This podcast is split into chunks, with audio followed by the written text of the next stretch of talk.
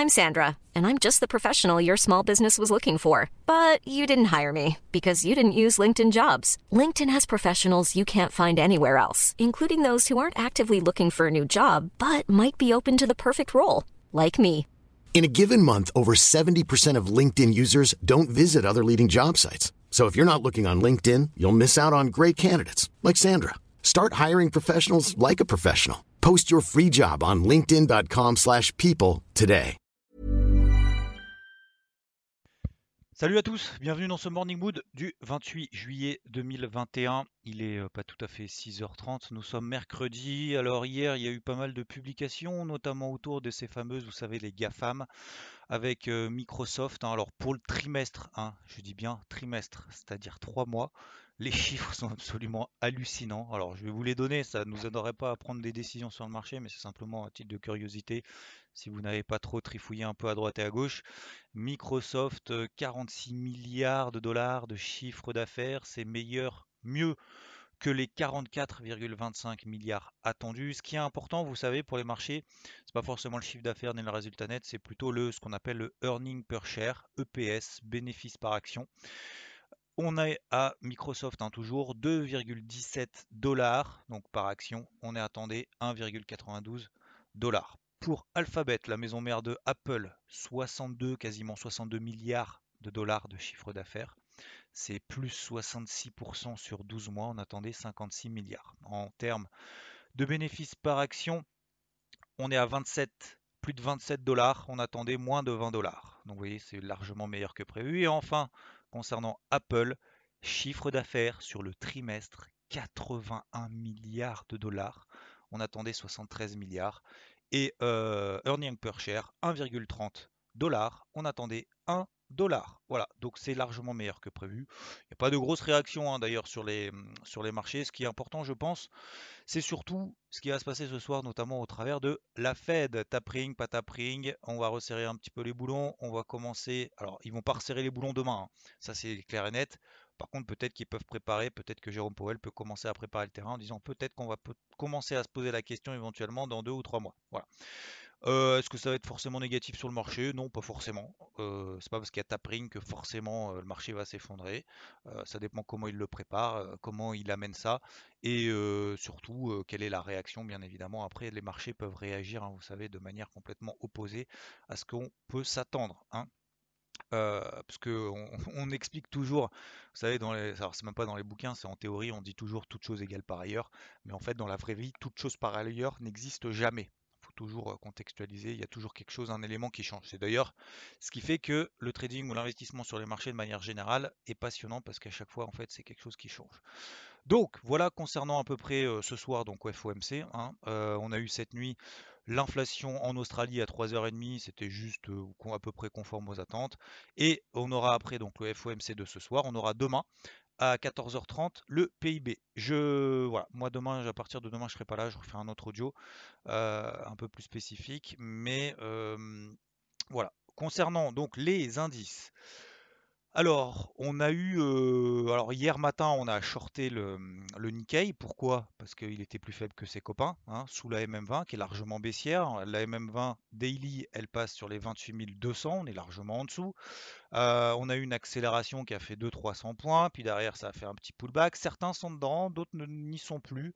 Ah, bien, évidemment, ça dépend un peu de, chacun, mais vous voyez qu'on a une grosse, grosse zone sur les 27 800, notamment en horaire, ce qui correspond à la même 50 et la bande de Bollinger supérieure. Donc en horaire, c'est baissier, en daily, c'est baissier.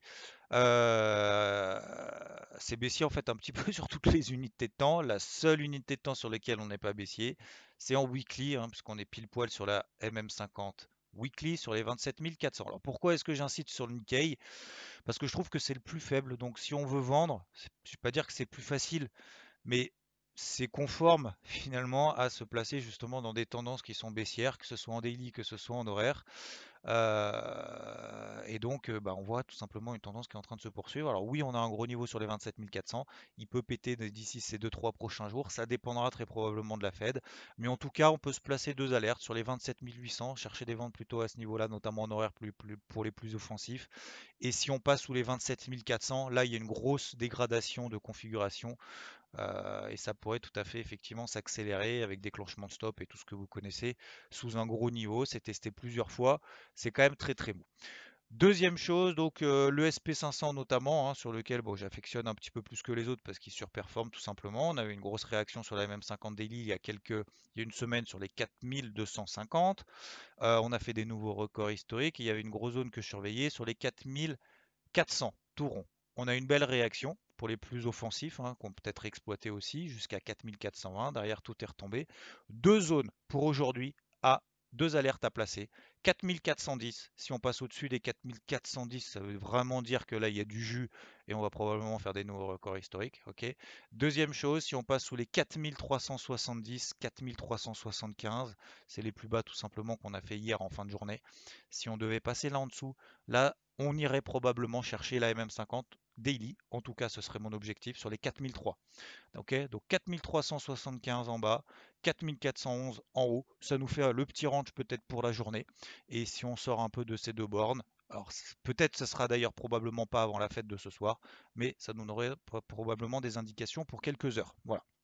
Ok, sur les autres indices, euh, c'est plus ou moins mou, donc euh, je ne m'y attarde pas plus que ça.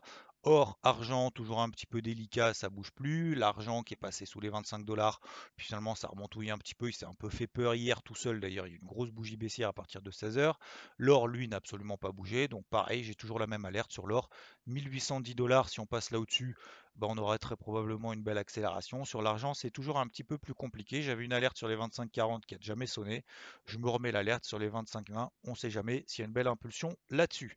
Je suis sinon par ailleurs à l'achat sur une demi-position, comme vous le savez peut-être, sur l'eurodoll, sur les 1,18 25, on est à 18-20, on est en train de tester la MM20 Daily, on est en train d'essayer de sortir par le haut d'un biseau descendant notamment en H4. Pour le moment, ça va. Mais si on devait passer sous les 1,18, on repart à zéro. Euh, depuis 2-3 semaines, on oscille autour des 1,18. Ce serait probablement, comme le dit à juste titre Rodolphe, pas là du tout où se passe l'action. Mais je trouve que ça fait un moment du coup qu'on est en train de brouter sur les 1.18, ce qui est un gros niveau de support weekly. Donc euh, si on a une accélération, une belle accélération, un peu une recovery, alors attention bien évidemment, ce soir il y a la Fed. Donc on prend la décision en amont de sortir, de pas sortir, d'alléger, de pas alléger, etc., etc. Comme vous le savez très très bien. Et sinon concernant les cryptos, très rapidement, encore une fois, on a atteint les objectifs. Je rappelle que Cardano, l'objectif c'était un 40, on s'est arrêté à 1,39,99999. C'était le TP2, c'est tout simplement la MM50 daily. Vous pouvez la reporter effectivement la même chose sur quasiment l'ensemble des cryptos. On est sous les MM50 euh, daily, alors sauf pour le Bitcoin qui était un petit peu plus faible il y a quelques mois, qui est devenu un petit peu plus fort. Euh, c'est ce fameux, cette fameuse alt season. Donc on n'est absolument plus en alt season, c'est-à-dire que le, le Bitcoin pour le moment est plus fort que, euh, que toutes ses autres collègues. Donc on est plutôt sur une Bitcoin season, ce qu'on appelle, euh, puisque c'est quasiment le plus performant euh, des 50 plus grosses cryptos. En tout cas, elle est dans le, dans le top 10 des plus grosses performances des 50 plus grosses cryptos en termes de capitalisation. On est en train de flirter avec les 40 000. On est également sur le haut d'un range. Donc voilà, pour le moment, moi j'ai plus de, plus de positions, notamment dans une optique trading. Hein. je dis bien une partie en fait d'une poche de portefeuille qu'on alloue en partie trading pour essayer de faire des allers-retours comme on fait déjà depuis deux mois. Pourquoi? Ça sert à quoi? Bah, Ça sert tout simplement comme depuis deux mois, on est dans des ranges, on achète en bas, on vend en haut, on achète en bas, on vend en haut. Ça permet de dégager une certaine performance. Peut-être qu'un jour, effectivement, on va en sortir, ça c'est évident. Euh, pas en haut ou pas en bas. Euh, je préférerais en haut puisque j'ai des positions long terme, bien évidemment, comme vous. Euh, en tout cas, si vous êtes un crypto enthousiaste des positions long terme pour le moment qui courent, mais euh, voilà, en termes de training, pour le moment, bah, les entrées, là, ça va, être, euh, ça va être un petit peu plus délicat. Même si je surveille toujours, vous savez, Chili's, j'ai un petit, un petit peu anticipé. Chili, si elle passe au-dessus notamment des 27 centimes, moi je suis plutôt, euh, j'aime beaucoup aussi le projet, vous le savez, Ultra US qui passe au-dessus des 55 centimes. Mais euh, voilà, je pense pas qu'il faille se précipiter plus que ça. Soit on est déjà positionné en sachant qu'en plus on a fait un super pullback sur les 40 centimes, soit maintenant c'est plus trop trop trop le timing. Bref, c'est un petit peu calme avant la fête de ce soir très probablement. Je referai un audio un peu spécifique concernant mon absence ces prochains jours, ni pour des raisons de vacances malheureusement et heureusement, euh, ni pour des vacances de des, un retrait pour cause de santé, absolument pas. C'est pour autre chose, mais euh, voilà. Donc je serai bien évidemment, hein, j'aurai un petit ordi pour euh, passer des ordres, éventuellement vous, vous communiquer quelques infos, mais sinon de toute façon, hein, vous, vous savez maintenant à peu près comment faire et surtout vous êtes très très bien entouré de l'ensemble de l'équipe. Donc voilà, c'est comme ça. Je vous souhaite en tout cas une très belle journée. Je vous dis à plus tard. Je vous ferai un audio un petit peu plus spécifique. Et bonne journée. Ciao. Even when we're on a budget, we still deserve nice things. Quince is a place to scoop up stunning high-end goods for 50 to 80% less than similar brands. They have buttery soft cashmere sweaters starting at $50, luxurious Italian leather bags, and so much more. Plus, Quince only works with factories that use safe, ethical, and responsible manufacturing. Get the high-end goods you'll love without the high price tag with Quince. Go to quince.com/style for free shipping and 365-day returns.